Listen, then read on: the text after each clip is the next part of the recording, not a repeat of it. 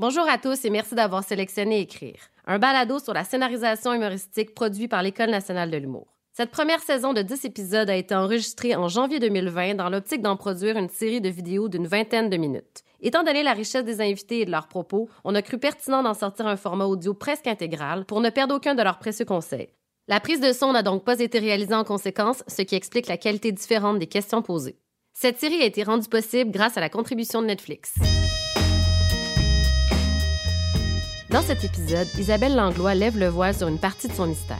Cette autrice discrète élevée dans le monde du théâtre et de la littérature nous livre un fort plaidoyer sur sa méthode de travail rigoureuse. Derrière les succès de Rumeurs, Lâcher prise et Mauvais karma, cette femme qui dit ne pas être drôle dans la vraie vie planche actuellement sur une série à Radio-Canada inspirée de l'histoire de Ruth Hélène Brosseau. Bonne écoute!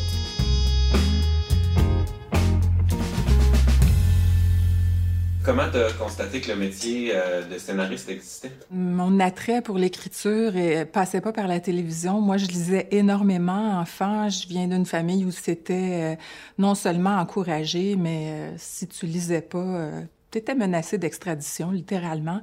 Fait que je lisais énormément. J'ai eu facilement le... le... C'était un jeu pour moi d'écrire, en fait. J'écrivais des petits trucs, des petites chansons, des petits... Euh, mais comment euh, je suis venue euh, au métier de la scénarisation? Ben, c'était c'est parce que mes amis acteurs qui avaient pas de job m'ont demandé d'écrire un show pour pour qu'ils payent leur loyer, ce que j'ai fait.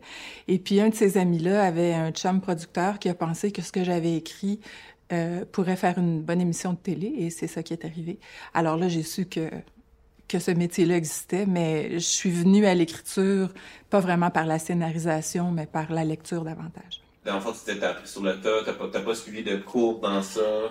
Non, non, non. Puis euh, j'en ai gardé d'ailleurs un petit, une espèce de petit syndrome de l'imposteur. J'ai vraiment appris en le faisant, mais cela dit, j'en ai vraiment regardé beaucoup de télévision, puis euh, j'ai quand même un secondaire 5, un, secondaire 5 très fort. Alors, j'ai pu déduire à peu près comment les choses se faisaient, mais j'ai vraiment appris en le faisant. Puis probablement que je voudrais pas voir mes premiers scénarios, de quoi ça a l'air. Je pense que j'aimerais pas ça. Pour toi, c'est quoi écrire pour la télé? Écrire pour l'écran, c'est écrire, euh, c'est écrire en action, c'est écrire euh, pour les yeux et c'est écrire euh, en émotion. Il faut chercher l'émotion, il faut... Euh, quand j'écris un épisode, je me dis toujours, il faut que je trouve une ligne de cœur, une ligne d'action, puis dans mon cas, une ligne de comédie, parce que c'est ça que j'écris. Puis si j'ai ces trois éléments-là, généralement, je trouve que mes épisodes sont bien, bien structurés, bien bâtis, qui sont organiques. Alors, je dirais qu'on écrit pour les yeux, on écrit euh, en action et en émotion. C'est quoi les traits de personnalité que tu qui font de toi une bonne scénariste, tu penses? Les caractéristiques pour être euh, un bon scénariste, euh, c'est euh, la capacité à rester assis très longtemps, un grand entêtement, ne pas avoir peur de la solitude, puis bêtement, vraiment bêtement, aimer écrire. Il faut aimer créer avec des mots, avec, avec tout l'outillage qui nous est donné en, en scénarisation. Quand est-ce que tu as réalisé dans ton parcours que ça pouvait être un travail que tu allais faire à temps plein, écrire pour l'écran? J'ai réalisé ça quand j'ai quitté mon emploi de jour pour écrire une émission pour enfants. Je me suis un petit peu pitchée dans le vide. Je me suis pas donné le choix, en fait. Là, j'ai réalisé que il faudrait que, il faudrait que ça marche. Comment tu composais avec le, côté financier précaire de ce métier-là? Comment je dealais avec la précarité de mon métier au début? Ben, d'abord, je vivais euh, pauvrement. J'étais pas mal cassée. Euh, mais aussi, j'avais, j'avais une grande, grande capacité de travail. J'étais jeune, fait que j'étais, j'étais vraiment capable de, de m'en mettre beaucoup sur les épaules pour, euh, pour assurer que, que, je, ben, que je payais mes comptes finalement. Parfait. Euh, on va faire le tour rapidement peut-être de, des projets euh, professionnels. En fait, c'est peut-être en me faisant un, petit résumé. Tu peux commencer en disant le titre du projet puis comment il est venu au monde, puis faire un, petit résumé de tout ça. Comment me viennent les idées, par exemple, pour les projets. En commençant par le premier projet pour lequel tu as été payé comme auteur. Le premier projet pour lequel j'ai été payé comme auteur, c'était Frippe et Pouille. Et euh, ça, l'histoire de ça, c'est que je sortais de l'école de théâtre parce que Je me connaissais tellement à 18 ans que je pensais que je voulais faire actrice. Et euh, ben on n'avait pas de travail personne. Puis euh, mes mes, amis euh, qui étaient dans la même classe que moi m'ont demandé d'écrire une pièce pour qu'on puisse payer notre loyer, ce que j'ai fait. Et euh, quand ben, quand on a le joué tout l'été, puis quand la saison était finie, deux des acteurs ont repris leur rôle. En fait, ils ont repris tous les textes que j'avais écrits, mais seulement pour deux personnages. On était six ou huit à l'origine. Puis ils ont, ils ont continué à rouler avec ça. Et quand ils ont manqué de matériel, moi, rendu là, je travaillais dans un bureau ou peut-être comme barmaid, je me rappelle plus. Ils m'ont demandé euh, si je voulais leur en écrire plus. Et euh, l'acteur, André Desjardins, qui était, qui était un des deux personnages, son chum était producteur, puis il a dit, je vais faire un show de TV avec ça. Et moi, avec euh, la belle innocence de ma vingtaine, je me suis dit, moi, lâcher ma job d'abord. Fait que ça, ça a été ma première job payée comme, comme scénariste. Après, il y a eu quoi? Après, ah, écoute, nomme-le le show pour enfants, je pense que j'ai écrit dessus. J'ai écrit, euh, j'ai écrit pour euh, Les Débrouillards, pour Watatata, Anne la Banane, La Poisse et Jabard, euh, Science Friction, Les Zigotos. je, je, suis, je suis d'à peu près tous les shows de cette époque-là. C'est une bonne école d'écrire pour la jeunesse? Oui, c'est une bonne école d'écrire pour la jeunesse parce que, ben, tu dans des. En fait, nous, dans ce temps-là, je pense que maintenant, ils travaillent plus en poule, mais nous, on était dans des poules d'auteurs qui se voyaient jamais. Fait qu'on écrivait chacun de notre bord ensemble. Mais ça te permet de faire du volume, ça te permet d'écrire, puis il n'y a rien de mieux que d'écrire pour apprendre à écrire. Alors oui, c'était une très bonne école. Ensuite? Ensuite, euh, ben, j'ai écrit pour. À l'époque où j'écrivais pour. Euh, Watatata, on m'a demandé d'écrire un, un, show euh, pour euh, pour la jeunesse, pour la famille, tout ça. Puis j'avais proposé euh, j'avais proposé Ramdam et en même temps que je proposais ça et que c'était accepté, j'avais écrit deux épisodes pour le show de Richard Blémer à l'époque qui était le monde de Charlotte. Et euh, nos deux univers clashaient tellement que ça avait pas de maudit bon sens. Euh, l'écriture de Richard, la mienne, c'était alors qu'on était grands amis dans la vie, ça se mariait pas pantoute. Et euh, mes épisodes passaient. Hmm, écoute, ça chirait sur tout. Mais euh, le producteur avait quand même remarqué, euh, remarqué mes épisodes parce que s'ils fitaient pas dans cet univers-là, ils avaient quand même des qualités. Puis il, me dit comme ça, entre deux portes, entre deux meetings dans un corridor, si jamais tu as quelque chose à me proposer, euh, je serais, je serais intéressée de le lire. Puis moi, avec la même belle innocence de la jeunesse, j'ai dit, ben j'ai quelque chose. Puis j'avais rien pantoute. Fait que il m'a dit, ben es-tu libre vendredi? Puis là, je me suis dit, oh, l'anglois, va-t'en chez vous, puis écris de quoi ça presse. Fait que le premier show que j'ai écrit pour euh, adultes, si on veut, c'était Rumeur, puis c'est né comme ça de la nécessité de pas avoir l'air folle devant un producteur que je connaissais quasiment pas et à qui j'avais dit que j'avais un show à y proposer.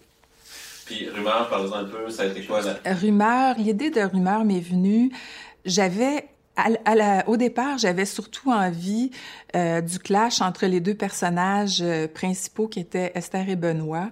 Alors, euh, une espèce de misanthrope de salon avec une espèce de petit pétard à mèche qui veut trop.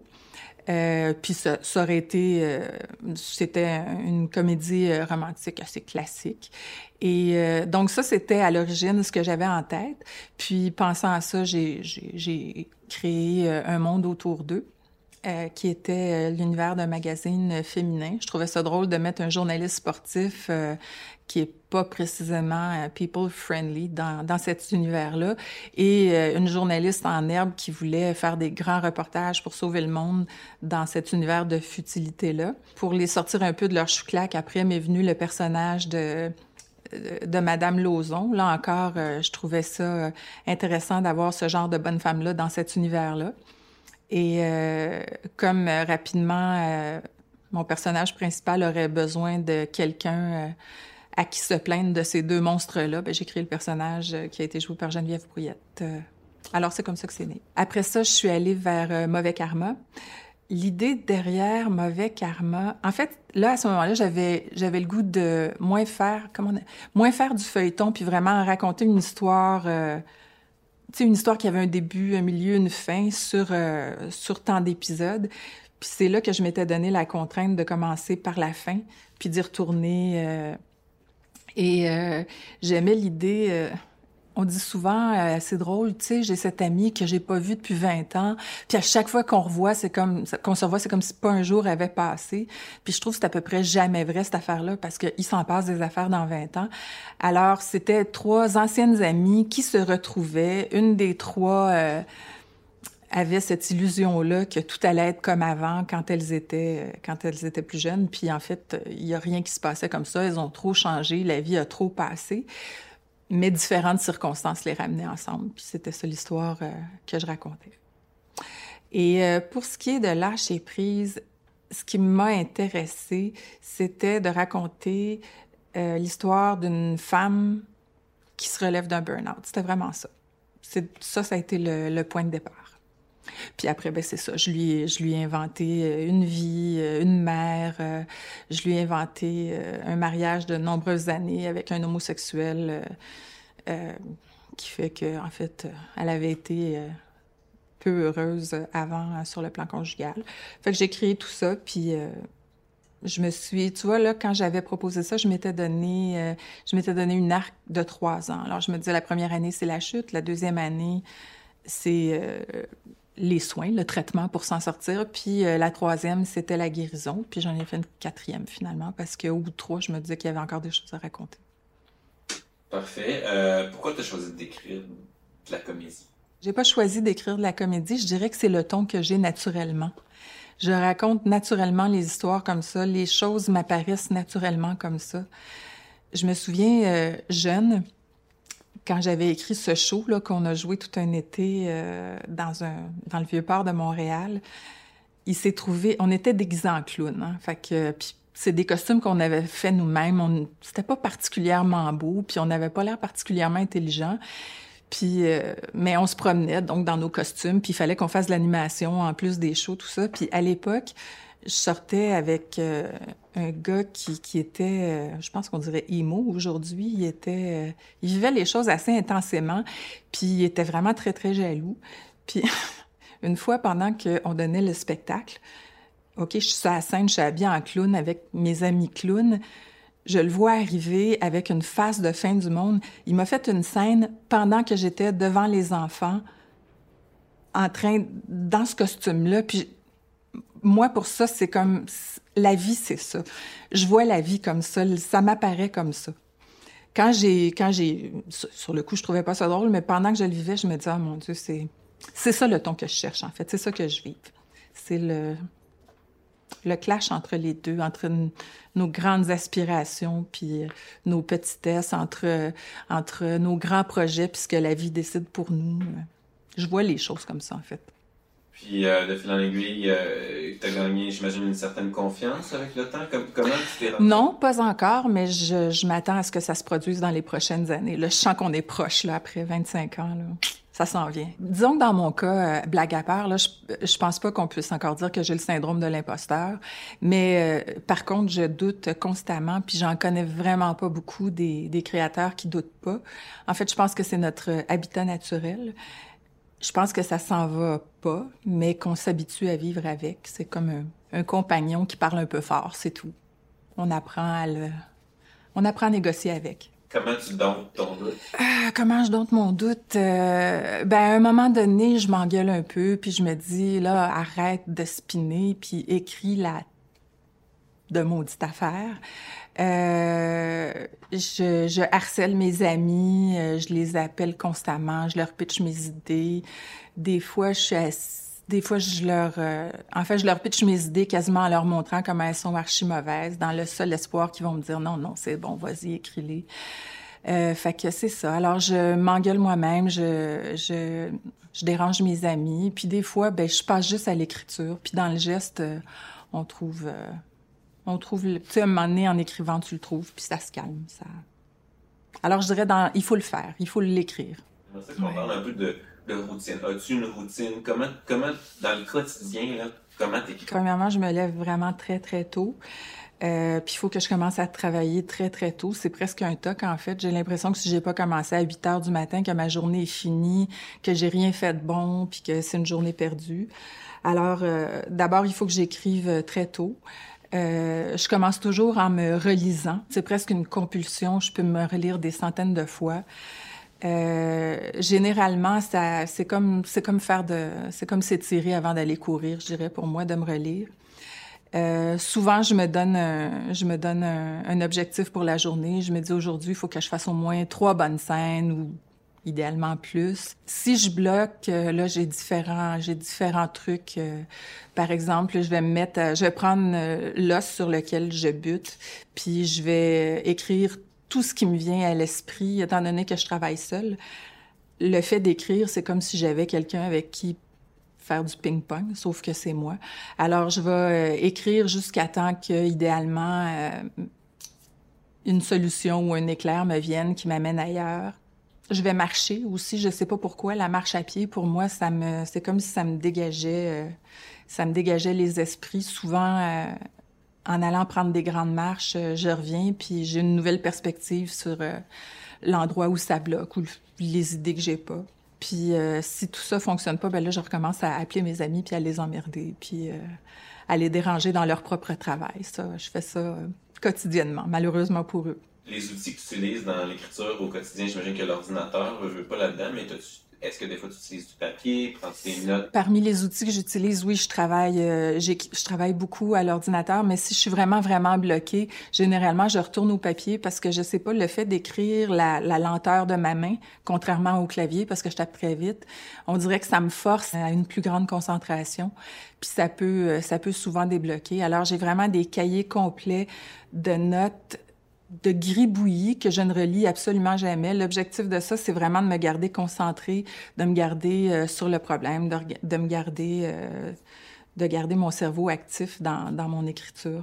Aller chercher des idées, euh, je peux googler des affaires comme,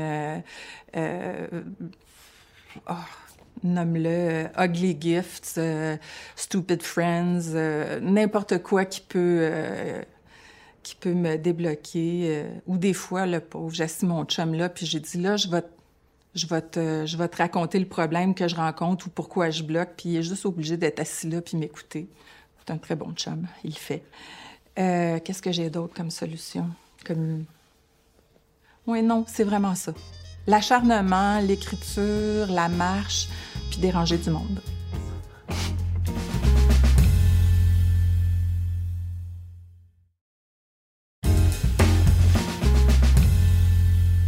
C'est quoi, tu dirais, les principales causes de blocage? Est-ce que c'est que tu trouves pas une ligne de dialogue? C'est que dramatiquement, la scène ne marche pas? Ben, en fait, j'appellerais même pas ça un problème. Bloquer, en fait, c'est chercher. Tu sais, s'il y a des autres, il doit y en avoir pour qui c'est un flot continu, euh, mais moi, j'en connais pas. En fait, on appelle ça un blocage, puis on, on devrait appeler ça écrire. Euh, mais prendre tous les éléments de ton histoire, tous les personnages, tous les paramètres, comme, euh, tu sais, il faut que ça soit découpé en temps de scène, droit à tant de personnages, tous tes personnages sont rendus à un point dans l'histoire. Fait que réussir à prendre tout ça, raconter une histoire euh, qui rentre dans ta courbe dramatique, dans ton budget, dans tes paramètres, ça demande que tu y penses, ça demande que tu cherches. En plus, ça fait quand même un certain temps que j'écris, fait que, tu sais, il y a certaines choses que j'ai fait 100 fois, puis je, veux trouver des manières de le renouveler. Alors, peut-être que quand je dis bloquer, euh, je devrais dire, euh, je devrais dire chercher. Puis je pense que c'est juste, c'est le travail, c'est ça la job. À quel point tu fais des plans, tu traces les Ah, des plans, j'en fais, j'en fais, j'en fais. Je fais des curriculums vitae à mes personnages. Je me raconte leur histoire jusqu'à cinq générations en arrière. Euh, je leur... Euh, des, ça me vient de toutes sortes de manières, puis je, je je pense qu'aucune porte ne doit être fermée. Je pense qu'il n'y a pas de mauvaise porte d'entrée dans la création. Fait que des fois, ça peut me venir aussi bêtement que un personnage que je connais encore pas beaucoup.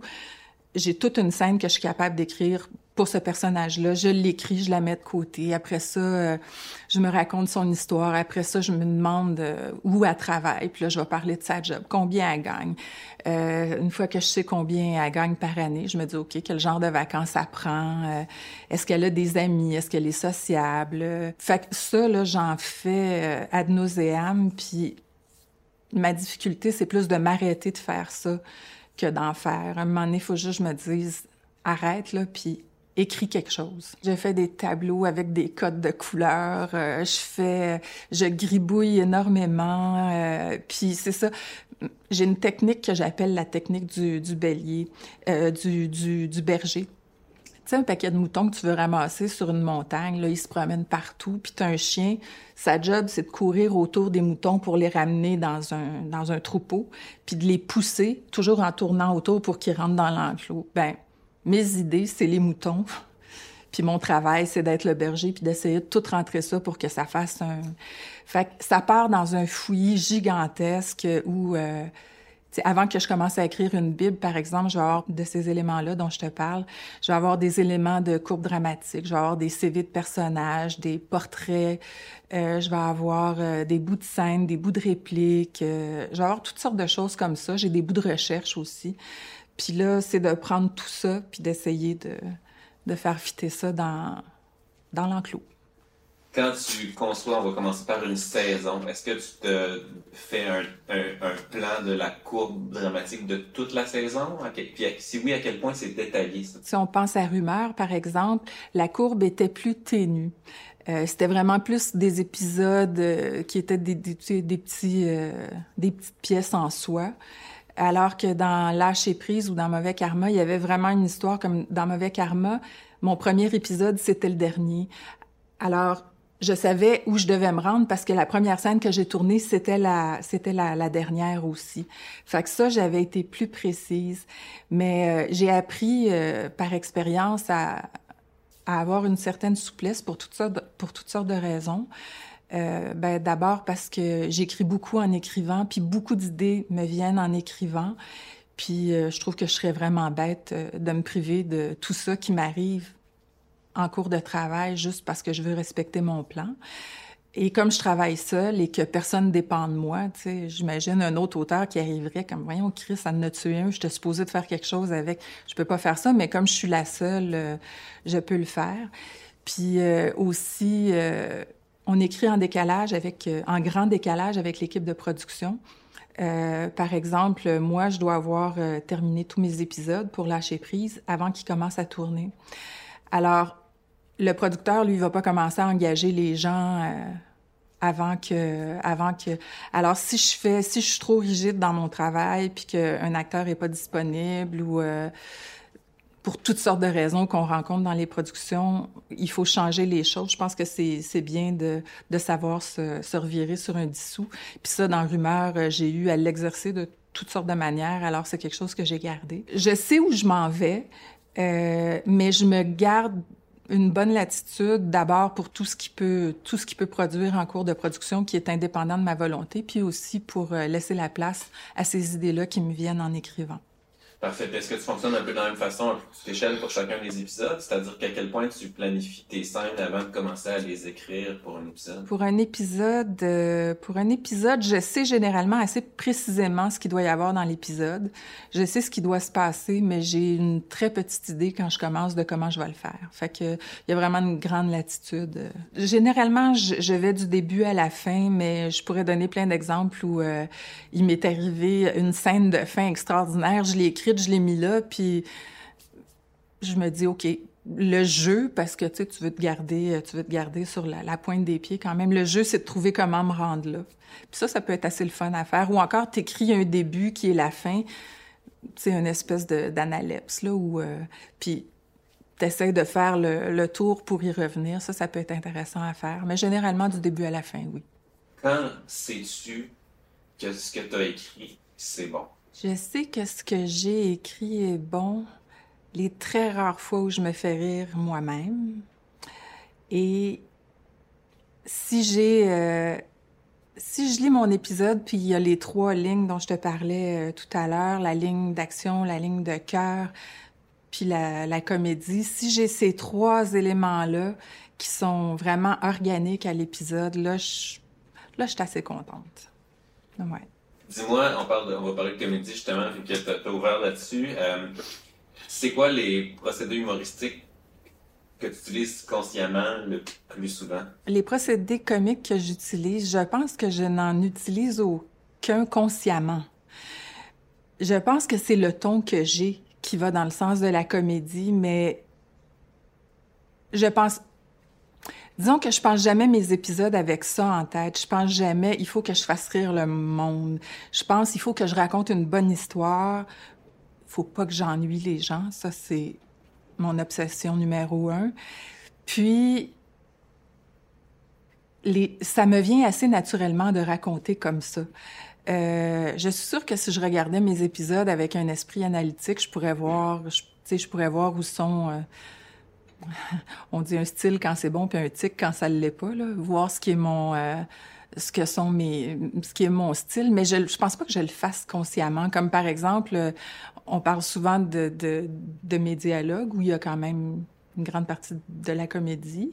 Euh, mais ça me vient comme ça. Fait que je le pense pas comme il faut que j'écrive des dialogues drôles. Le dialogue me vient comme ça. Par exemple, je trouve que la vie a un plus grand sens de l'humour que moi. Puis beaucoup de la comédie vient de des petits coups de pied dans le cul ou des claques en arrière de la tête que les que la vie envoie à mes personnages. Fait que je vais souvent passer par là. Ouais, ça me vient naturellement. Je je le pense pas comme ça. C'est vrai que des fois, je vais regarder un épisode puis je fais oh c'est trop dramatique, ça manque de comédie. Faut que... mais c'est rare en fait c'est toujours facile pour toi d'être euh, dans cet état d'esprit-là où euh, la comédie est possible? Est-ce que c'est facile pour moi d'être dans l'état d'esprit de la comédie? C'est ce qui me vient le plus naturellement. Pourtant, je suis hyper sérieuse dans mon travail, en fait, plate même. Euh, mais oui, c'est comme le ton que j'ai, je dirais. Fait que je fais pas d'effort. Euh, tu sais, je vais pas penser à la règle de trois. Je vais pas penser à ici il faut que. Tu sais, je sais qu'il y en a qui, surtout les Américains, ils disent ça me prend euh, un gag un gag par page. Faut que j'aille. Je pense jamais en termes de ça. Je dirais que c'est c'est comme les choses me viennent, puis ça vient comme ça. Au début, je dirais que je, je shoot à blanc. J'essaie des affaires mais quand les, les, les, comédiens arrivent, là, il y a vraiment, euh, je pense que c'est vraiment, euh, je, je, me les, moi j'appelle ça me les mettre dans l'oreille. À un moment donné, je viens que je les entends, puis c'est de plus en plus facile de trouver leur rythme, leur couleur, euh, le, vocabulaire qu'ils vont utiliser. Euh, je sais pas, par exemple, la mauvaise foi chez le personnage de Madeleine. depuis que j'ai vu Sylvie Léonard tu sais, quand elle veut pas admettre quelque chose, sa mauvaise foi, elle a, des trésors de mauvaise foi. Je vais souvent aller vers là, mais tu vois, euh, j'y pense parce que tu me poses la question, parce qu'en fait, euh, ça vient assez naturellement. Je me les mets dans l'oreille, puis si j'arrive pas à faire ça, euh, j'ai de la misère à écrire. à quel point c'est important pour toi que les dialogues soient naturels dans ce que tu écris? C'est très important que le, dialogue sonne naturel, mais on s'entend que peut-être que vous référiez euh, au fait que mes, mes personnages euh, ont la langue bien aiguisée, ont un vocabulaire assez euh, recherché. Moi, je dirais que même chez les gens qui ont un vocabulaire de 50 mots, les personnages qu'on pourrait créer qui ont un vocabulaire de 50 mots ou euh, un français très lacunaire, même ça, c'est très écrit. Écrire, euh, écrire un personnage qui aurait très peu d'éducation, admettons, ou euh, justement très peu de vocabulaire, c'est écrit aussi, puis c'est écrit avec précision. Euh, prenons juste euh, l'échange qu'on a présentement. Moi, qui a quand même un très beau vocabulaire, qui a fait des études, je, je, bafouille, je m'enfarge, je, je, recommence, je suis pas claire. Je. Mais ça, quand tu scénarises, t'enlèves tout ça. Là. Fait que euh, le personnage de Madeleine, par exemple, qui est une femme très éduquée, qui est journaliste, qui a publié des livres, qui s'exprime très bien, puis qui effectivement a toujours la réplique, la réplique qui cogne à la bouche. C'est sûr que c'est écrit, mais c'est pas plus écrit que Là, il me vient pas un exemple de personnage. C'est pas, c'est pas moins écrit ou plus écrit que des personnages moins éduqués, qui ont moins de vocabulaire, puis qui sont. On fait vraiment. Puis en fait, euh, faire simple, souvent, c'est plus compliqué qu'on pense. Alors, l'important, c'est que mon personnage sonne vrai. Si euh, on a toujours, moi quand je dis, euh, je vois les si j'écoute puis que je dis je sens le texte, là, ça veut dire qu'il y a quelque chose qui marche pas. Mais euh, par exemple, euh, avec euh, les acteurs que j'ai, moi je le sens pas le texte. Je trouve qu'ils portent ça avec une belle, une belle aisance, un beau naturel. Quand un projet se termine, est-ce que ça t'arrive de vivre un deuil de tes personnages? Quand un projet se termine, j'ai toujours un deuil de mes personnages. Oui, ils, ils continuent de, ils continuent d'habiter dans ma tête pendant un certain. Il y a du monde là-dedans il continue de, de m'accompagner pendant un certain temps, oui. À partir du moment où tes personnages sont définis, Mhm. euh, à quel point c'est eux euh, qui, qui drive l'écriture, en fait, qui, qui, qui génèrent les actions et les réactions? Hum, ça, c'est une question intéressante. Dans quelle mesure les acteurs euh, contribuent à l'écriture? Moi, je dirais beaucoup. Et dans mon expérience, euh, leur apport peut venir de manière euh, bien surprenante. J'ai eu tous les cas de figure. J'ai eu euh, des personnages que j'avais écrits. L'acteur ou l'actrice rentrait, puis c'était en parfaite congruence. Là, les deux, c'était, j'avais rien à faire, j'ai pas d'indication de texte à donner, c'est pile poil dessus. J'ai eu des cas où euh, des acteurs sont arrivés avec des propositions que j'ai fait, Hi, ok, c'était comme vraiment pas ça, mais qui m'ont séduite complètement. Puis j'ai, je me suis virée sur une scène, puis j'ai écrit pour la proposition, puis ça a été euh, vraiment trippant. Il y a des fois où, euh, ben, il y a des fois où ça marche moins, ça marche pas. Là, je bataille davantage à l'écriture. Il y a vraiment des fois où ils sont tout simplement inspirants. Tu regardes euh, les épisodes puis tu fais comme ah ben oui, il y avait une piste là qu'elle me, qu'elle me donne quasiment gratis puis que, que, que j'aurais dû prendre, que je vais prendre peut-être dans une saison suivante parce que évidemment quand ils tournent, moi j'ai fini d'écrire. Euh, mais oui, il y a des acteurs qui sont euh, vraiment inspirants puis euh, il faut il faut prêter attention à ce qu'ils proposent parce que on est des co-créateurs de ces personnages-là. Parfait. Euh, Est-ce que tu crois que les auteurs devraient avoir un droit de veto sur le casting de leur personnage? Est-ce que l'auteur devrait avoir un droit de veto? Moi, je pense qu'il devrait avoir un droit de regard.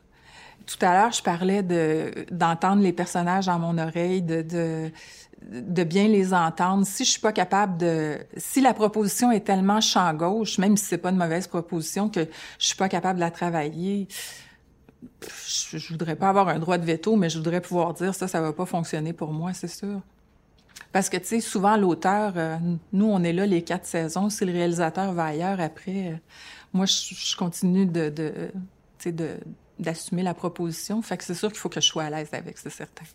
Parfait. Ça t'est déjà arrivé d'avoir déjà, en écrivant, en ayant l'idée d'un personnage, un acteur en tête? Est-ce que ça m'est déjà arrivé d'écrire avec un personnage, en- avec un acteur en tête? Oui, ça m'est déjà arrivé. Et ça m'est déjà arrivé que le personnage, l'acteur que j'avais en tête était pas pantoute bon pour le rôle. Euh, ça m'est déjà arrivé que le réalisateur avait une proposition vraiment meilleure que la mienne. Et ça m'est aussi arrivé que la, proposi- la proposition qui a été faite et acceptée a amené le, le personnage complètement ailleurs. Puis je pense qu'il faut être ouvert à toutes ces possibilités-là. Parfait. Si on, est dans, le plus conceptuel, en fait, au moment où tu peut-être une première saison d'une série, tu pas nécessairement vu les comédiens jouer, mais les personnages sont assez présents, précis dans ta tête pour que ce soit eux qui, qui sont, deviennent le moteur de ce que tu écris. Avant que j'aie vu le casting, avant que j'aie vu le casting, c'est moins, euh, moins concret.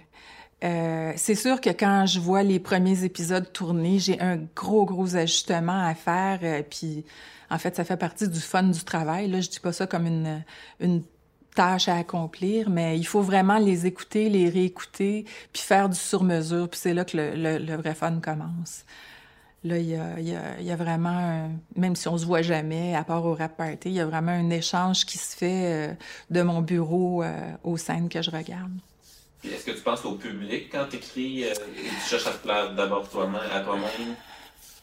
Ben moi, j'écris pour le monde. J'écris pour la télévision, puis euh, moi, je pense pas que les codes d'écoute, c'est mal. Euh, si je voulais euh, écrire pour trois... Pour, pour personne, j'écrirais un journal intime. Fait j'écris pour le monde, puis j'écris... Je pense que je j'écris comme une conteuse. Je veux raconter des histoires, puis juste dans le juste dans le verbe, puis dans cette action-là, ça implique qu'il y a du monde à l'autre côté. Fait dire que je veux les séduire, peut-être pas, mais je veux les intéresser, je veux les, euh, idéalement les captiver, puis je veux qu'ils aient le goût de revenir euh, passer une demi-heure avec euh, mon monde la semaine d'après. Fait que oui, j'écris avec eux en tête. L'inspiration, tu la trouves où? Moi, je pense que c'est c'est plus du travail que de l'inspiration, parce que si je m'assoyais sur ma chaise puis que j'attendais que ça vienne, on ferait pas grand-chose dans une semaine. Alors, euh, L'inspiration, ça vient d'où? Les idées viennent du monde autour de moi, des choses que j'observe, des livres que je lis, euh, des choses qui me touchent, qui me bouleversent, euh, qui me font rire. Alors, des gens autour de moi, du monde autour de moi, puis ben, de la vie, en fait. Puis tu me disais tantôt que quand tu démarres quelque chose, bon, t'écris vraiment des CV, des bios, oh. des cinquième génération, tout ça. Puis la portion recherche dans tout ça, la, recherche plus factuelle, qu'est-ce que c'est pour toi? Il y a deux manières de répondre à ça. Il y a une partie de recherche que je fais moi-même, mais si, euh, si ça demande... Euh, je fais appel à des recherchistes aussi. Si j'ai des choses euh, très précises pour lesquelles je veux vraiment de l'information précise, factuelle, puis aussi des témoignages, puis ben là, à ce moment-là, je vais faire appel à une recherchiste. Par exemple, dans Lâcher prise, dans, il y a, j'ai mes deux personnages gays qui euh, procèdent, euh, je me rappelle plus comment on dit ça, c'est trois lettres, quand tu veux un enfant avec par assistée, c'est ça. Ça, j'ai fait faire une recherche, mais par exemple, euh, pour le burn-out, c'est moi qui ai fait ma recherche. Alors, j'ai fait différentes lectures, puis j'ai, j'ai... Mais je suis moins méthodique qu'une recherchiste, là. Je, je lis beaucoup, puis je laisse les choses se décanter, puis ce qui remonte à la surface me sert pour écrire.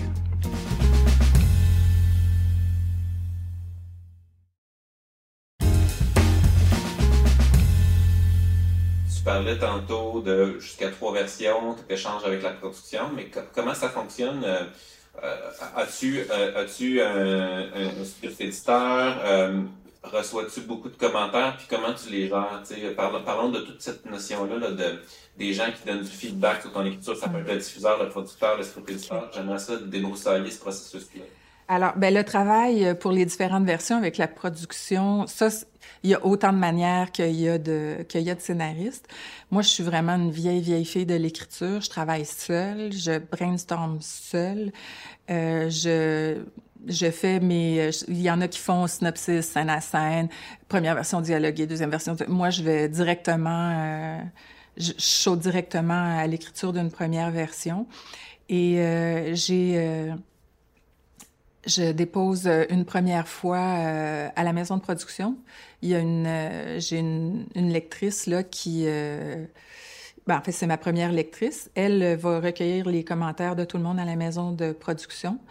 Recevoir les commentaires, c'est un, je dirais que ça fait partie de de l'apprentissage du scénariste au début, tu as toujours l'impression que ça remet ton talent complet en question, que personne comprend ce que tu as essayé de faire.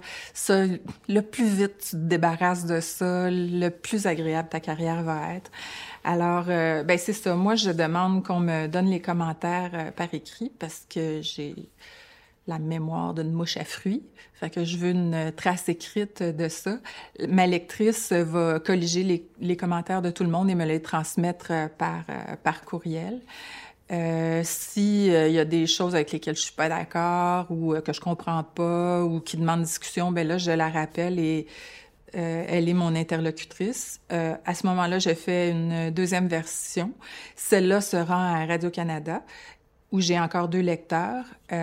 alors ben là, c'est le même processus. À la deuxième version, il y a le réalisateur, euh, le producteur, la lectrice, euh, les deux personnes à Radio-Canada qui me lisent, qui renvoient des commentaires. Et puis, euh, on fait la même chose. Je les lis s'il y a des choses avec lesquelles je suis pas d'accord, que je comprends pas, bla bla bla. Puis je fais une version, une, une nouvelle version qu'on espère finale. Puis après ça, ben là, quand il commence à tourner, là, c'est les réalités du budget qui rentrent. Puis généralement, il y a des ajustements à faire là aussi ta relation avec le réalisateur euh, par rapport à l'intégrité de ce que tu as écrit, puis comment tu collabores avec euh, le réalisateur? Ben, encore là, il y a autant de manières de faire qu'il y a d'auteurs et de réalisateurs. Moi, personnellement, ce que j'aime, c'est qu'au départ, on s'entende vraiment bien sur l'histoire qu'on raconte, OK? Qu'on, on... En fait, je veux qu'on raconte la même histoire. Après ça, j'interviens pas tant que ça et euh, euh, le réalisateur actuel euh, intervient pas tant que ça non plus. On est comme sur la même euh, sur la même longueur d'onde, je pense. Fait que il me donne des commentaires. Je en fait, je les reçois bien, ses commentaires, et lui, les miens. C'est euh, c'est toujours fait dans l'optique d'avoir le meilleur show possible. Mais pour moi, c'est ça, le travail se fait plus euh, quand on rentre en production la première année, là, où on fait les choix de casting, les choix de tout. Là. Si je suis bien avec euh, ce qui se passe là, pour moi, après, c'est de l'ordre de la petite conversation. Qu'est-ce qui, selon toi, fait un bon personnage? Ah, ça, c'est une bonne question. Qu'est-ce qui fait un bon personnage? Ce qui fait un bon personnage, c'est un personnage qui a de grandes qualités et de grands défauts. Il faut que ce soit un personnage qui ait euh, des travers, euh, des travers riches. Euh, évidemment, ça prend des conflits pour raconter une bonne histoire. Alors, un personnage trop lisse, je pense que ça serait un personnage inintéressant, à moins que le fait qu'il soit trop lisse soit son, soit son travers. Euh, je pense que ça prend des personnages. Euh, moi, j'essaie de faire en sorte qu'on a le goût de passer du temps avec eux. Je pense que si on arrive à créer ça, après ça, le personnage peut faire à peu près n'importe quoi. Je te donnerais comme exemple le personnage de Dexter, qui est toujours bien un serial killer on avait-tu hâte de le retrouver la semaine d'après? Alors, si vraiment on crée euh, cet attachement-là avec ce personnage, euh, à, ce personnage-là, les gens vont vouloir revenir euh, prendre de ses nouvelles à chaque semaine. Et il n'y a rien qui nous permet mieux de nous, nous identifier à un personnage que ses défauts, parce que on sait de quoi il parle. on en a nous aussi. Je trouve ça le fun que tu me parles de défauts parce que j'avais envie de te demander après ça, est-ce que tu préfères écrire des gentils personnages ou des vilains? Euh, J'aime écrire des personnages complexes, euh, plein de contradictions, qui se gouvernent pas toujours super bien malgré leur bonne volonté. J'aime écrire des personnages qui ont des démons. Donc, tu fais pas de distinction entre gentil et vilain, on dirait je pense pas que la vie, je pense pas que la vie est comme ça, ni les gens. OK. Euh, à quel point euh, la surprise, c'est quelque chose qui est important dans ton écriture? La surprise est importante. Ben, j'aime me surprendre moi-même déjà parce que ça me garde, ça me garde intéressée à mon travail. Euh, je j'ai la hantise d'ennuyer les gens. Alors euh, oui, je veux les garder euh, intéressés. Ça passe aussi par la surprise, mais pas que. Est-ce que c'est important de surprendre? C'est important d'intéresser. C'est important d'émouvoir. Euh, dans mon cas, c'est important de faire rire ou sourire. Maintenant, on peut réussir à faire ça aussi par la surprise. Mais quand j'écris, tantôt je parlais des rares fois où euh, tu, vous demandiez, euh, vous demandiez si euh, comment je savais si j'avais écrit un épisode, puis je vous avais dit les rares. Une fois de temps en temps, quand je me fais rire, je me dis ah, je tiens quelque chose. Ben quand je me surprends moi-même, généralement je suis assez contente aussi à la fin de la journée. Là, je mérite mon verre de vin. Est-ce que je serais curieux, les projets que tu as faits, c'est, est-ce que c'est toi qui as décidé que l'histoire se terminait, puis dans tous les cas. Ouais, parle-moi un peu de. C'est quand même un, privilège, j'imagine, de, pouvoir euh, décider comment on conclut nos, histoires. Euh, parle-moi de ça, en fait, le, fait d'avoir pu choisir que c'était terminé. Ben, tu veux pas, tu veux pas écrire l'année de trop, bien sûr. Euh, et il n'y a pas une formule mathématique pour savoir quand c'est rendu. Fait que tu y vas un petit peu au feeling, je dirais. Euh, dans le cas de lâcher prise, euh, j'ai pensé, je pensais euh, aux quêtes que mes personnages avaient au départ, puis j'avais l'impression que ils étaient rentrés à la maison. le personnage de Valérie a réglé son problème d'épuisement professionnel. elle s'est réconciliée avec sa mère. Simon a réussi à enfin accepter que son mariage était terminé puis qu'il fallait qu'il aille vers autre chose. Alors, dans ce cas-là, je pense que c'est un peu l'histoire qui le dictait. Oui, c'est ça. C'est l'histoire qui le dicte dans le meilleur des cas, puis euh, c'est aussi la volonté de ne pas faire l'année de trop. J'aimerais ça que tu me parles de ça. En fait, le moment où tu as eu à pitcher, euh, puis qu'on parle un peu du processus de pitch, qu'est-ce qui fait un bon pitch? Qu'est-ce qui fait un bon pitch? Pour faire un bon pitch, il faut que tu sois un bon compteur. Il euh, faut que... Moi, je vois ça comme, je vais dire, un un document de vente, mais j'ai vraiment l'expression. Je dirais que je vais raconter une histoire, puis je veux que quand je sors du pitch, qu'ils aient une idée claire de l'univers que je leur propose. Fait que je le vois vraiment comme, comme je prépare un document de vente, en fait. Je veux trouver un meilleur terme. Attends un peu. Pas un document de vente. Un document de pitch? C'est même ça s'appelle. Je veux que mes personnages euh, fassent image tout de suite. Je veux que la prémisse de mon histoire amène celui qui m'écoute à penser Ah, OK, je veux savoir ce qui va se passer là-dedans. Fait que je l'envisage vraiment comme ça. Parfait. Euh, je suis curieux de savoir, quand tu as pitché Lâcher prise pour la première fois, de dire Je vais faire une comédie sur une fille qui tombe en burn-out. Comment ça Comment j'ai préparé mon pitch de lâcher, de lâcher prise? Moi, je pense que les meilleures comédies se font avec des vrais sujets. Fait que le plus lourd est le sujet, à mon avis, les meilleures chanson que tu fasses une comédie euh, avec, avec des dents. Évidemment, euh, c'est délicat, par contre, parce que c'est un sujet... Euh, ben, c'est un sujet difficile.